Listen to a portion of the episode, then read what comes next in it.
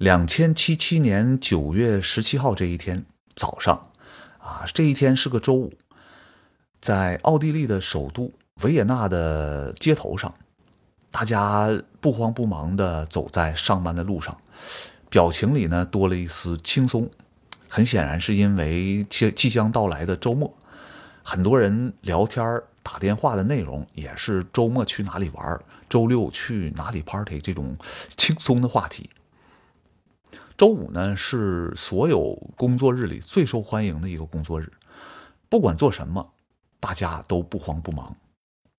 在上午九点四十六分的时候，突然之间，在维也纳的上空出现了一个巨大的火球，街道上的行人驻足观望，突然之间一声巨响，这个火球呢裂为了很多个小的火球。之后，很多幸存者听力都受到了巨大的损伤。可是，这些人相比于意大利北部的居民来说呢，还算是幸运的，因为这群火球里面最大的一个裂块啊，就落在意大利的北部。这次事件呢，是一次小行星撞击地球事件，最大的这个裂块重达一千多吨，主要的成分是铁。意大利北部城市帕多瓦、维多纳城顷刻之间化为灰烬。威尼斯呢，因为靠海啊，陨石的冲击造成了海啸，也变成了海底之城。整个小行星撞击地球事件后面的这个呃不良后果持续了好几个月，啊，给整个的人类造成了灾难性的损失。世界人口呢减少了百分之一。文化艺术经济上的损失呢，远远大于百分之一。米开朗基罗毕生的创作，达芬奇的博物馆，还有那些宗教几百年修建成的教堂，顷刻毁于一旦。包括古罗马的神庙啊，一些古迹，全部在这次啊陨石撞击地球的事件当中化为乌有。整个事件之后呢，地球上短暂的出现了信仰危机，因为，呃，这这次事件发生的核心正是天主教最为盛行的这个欧洲啊，梵蒂冈、意大利这个附近。那很多人啊，觉着这个上帝如此残酷啊，创造了这么巨大的灾难性事件，而且就在天主教盛行的欧洲啊，他们不可理解。还有的这个教徒呢，认为上帝已经开始惩罚人类，世界末日就要到来。最先从这种巨大的冲击醒过来的是地球的军事，各国的军事部门。经过商讨呢，全世界的军事首脑一致认为，像这种巨大的灾难性的事件，再也不允许在地球上发生了。同时呢，这个也是一个非常好的机会。啊！利用民众的恐慌心理，各国的政要、首脑和军事领导通过了巨大的军事预算，啊，他们决定联合建立一个叫“金盾”的计划。这个计划呢，主要是防止小行星再次冲击地球。同时呢，很多军事专家也说，这个“金盾”计划呢，其实还有其他的目的，因为在二零七七年左右的时候呢，正好是人类。走出地球，迈向太空的黄金时时刻，很多人都已经移民火星、水星，还有一些这个土星的卫星啊，包括月亮上面都有人在居住。那么这次金盾计划的这个实施呢，也是为了在地球周围形成一个防护网，防止以后星球之间有可能发生的冲突。金盾计划主要的执行星球。就是地球和火星，那有了太阳系这两个经济和军事最为发达的两个星球的支持和后援，啊，金盾计划顺利的得到了发展。随着时间的推移，金盾计划逐渐发展成了两个部分，一个部分呢是监视其他行星的各种行为。还有一部分计划呢，就是监视小行星的计划，这个也是金盾计划的初衷。监视小行星的这部分呢，是向整个太阳系公开的所有的数据，包括小行星的位置、大小啊，供科学家来共同研究和探讨。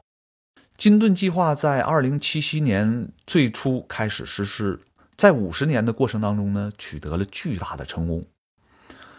到了二一三零年的时候，金盾计划监视的小行星大概有五十万颗。监测的手段呢，主要是通过火星基地的雷达，还有地球上的雷达，以及很多轨道望远镜同时观测。大部分的小行星呢，都在火星轨道以远，对地球和火星不构成巨大的威胁。真正在地球百万公里以内的小行星还不到千分之一。直径大于两百公里的小行星，这种是威胁巨大的小行星，一共才几十颗。这里面呢，第一颗是在一九零零年就被发现了，后来被命名为谷神星，之后又出现了智神星、昏神星、司法星、灶神星等等。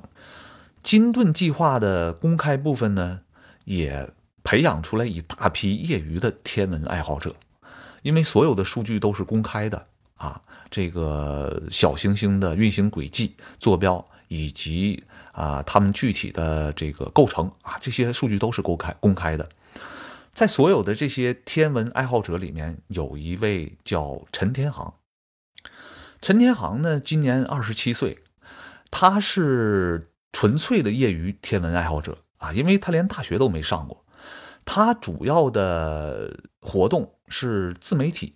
他手上掌握这几个非常成功的自媒体频道，这里面关于太阳系小行星的科普频道啊，叫“扁平的宇宙”，有很多人都订阅。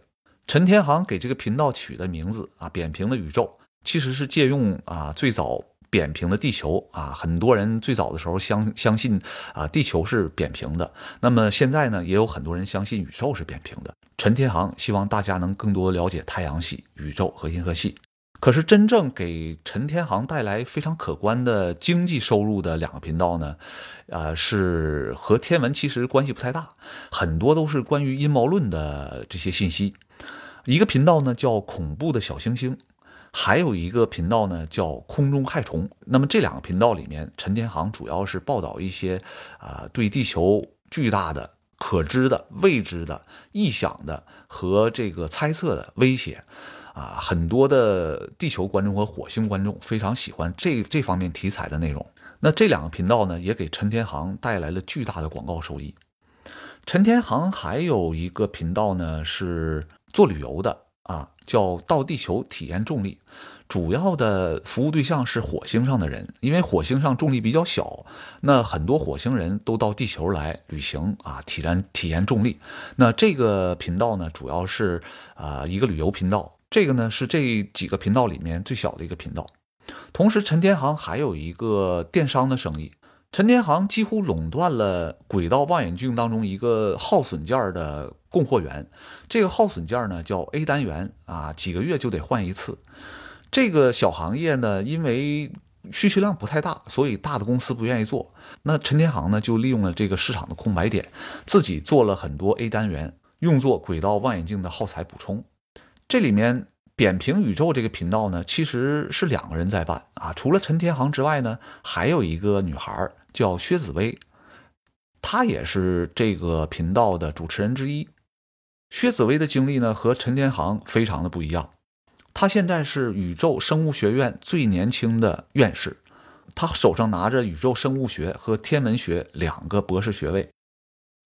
薛紫薇和陈天航是发小。这两个人呢，在五岁的时候就在一起玩后来在十五岁的时候，薛紫薇去英国读书，呃，但是在分开的这段时间呢，每天紫薇和天航都有这个通信联系啊，两个人是非常要好的朋友。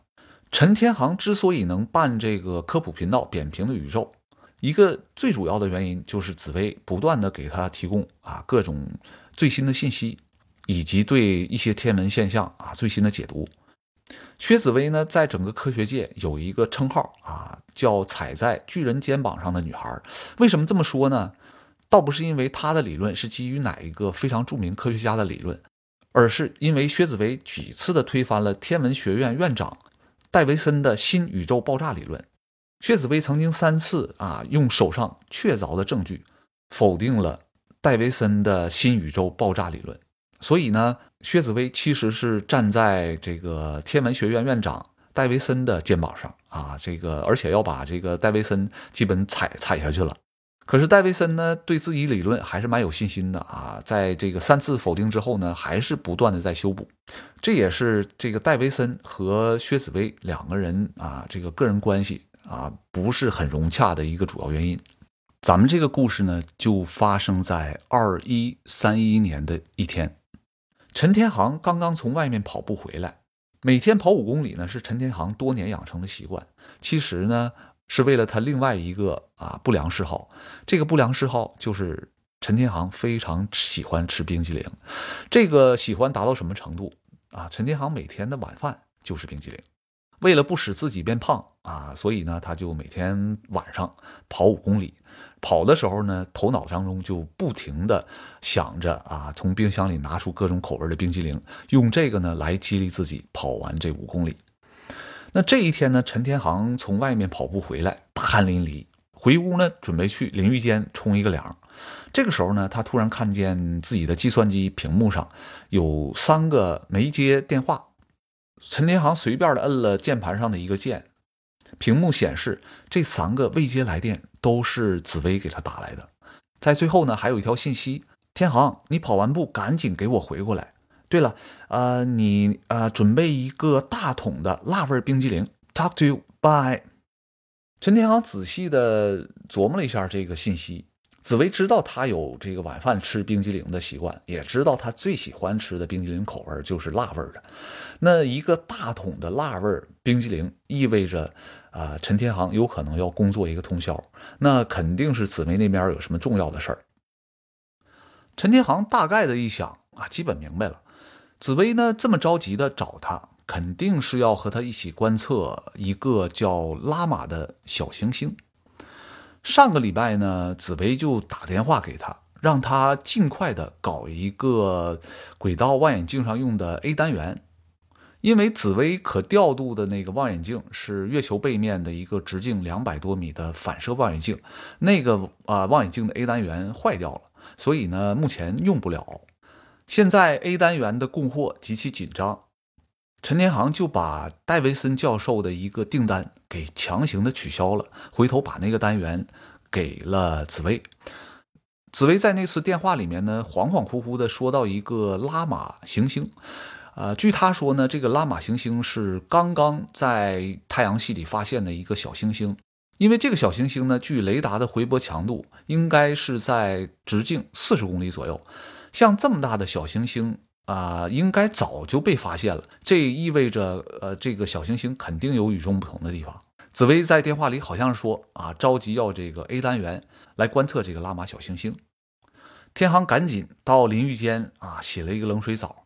十分钟之后出来了，啊，到冰柜里拿了一个中桶的辣味冰淇淋，拿了一个小桶的巧克力冰激凌。陈天航知道紫薇呢经常小题大做，啊，如果这一次呢还是这种假的警报，那他只允许自己吃那个小桶的巧克力冰激凌。陈天航拨通了紫薇的号码，紫薇呢拒绝了他的立体投射聊天请求，选择了普通语音聊天。陈天航并不介意。话筒的另一端传来了一个熟悉的声音：“天航，Holy shit！你知道我发现什么了吗？简直是太不可思议了！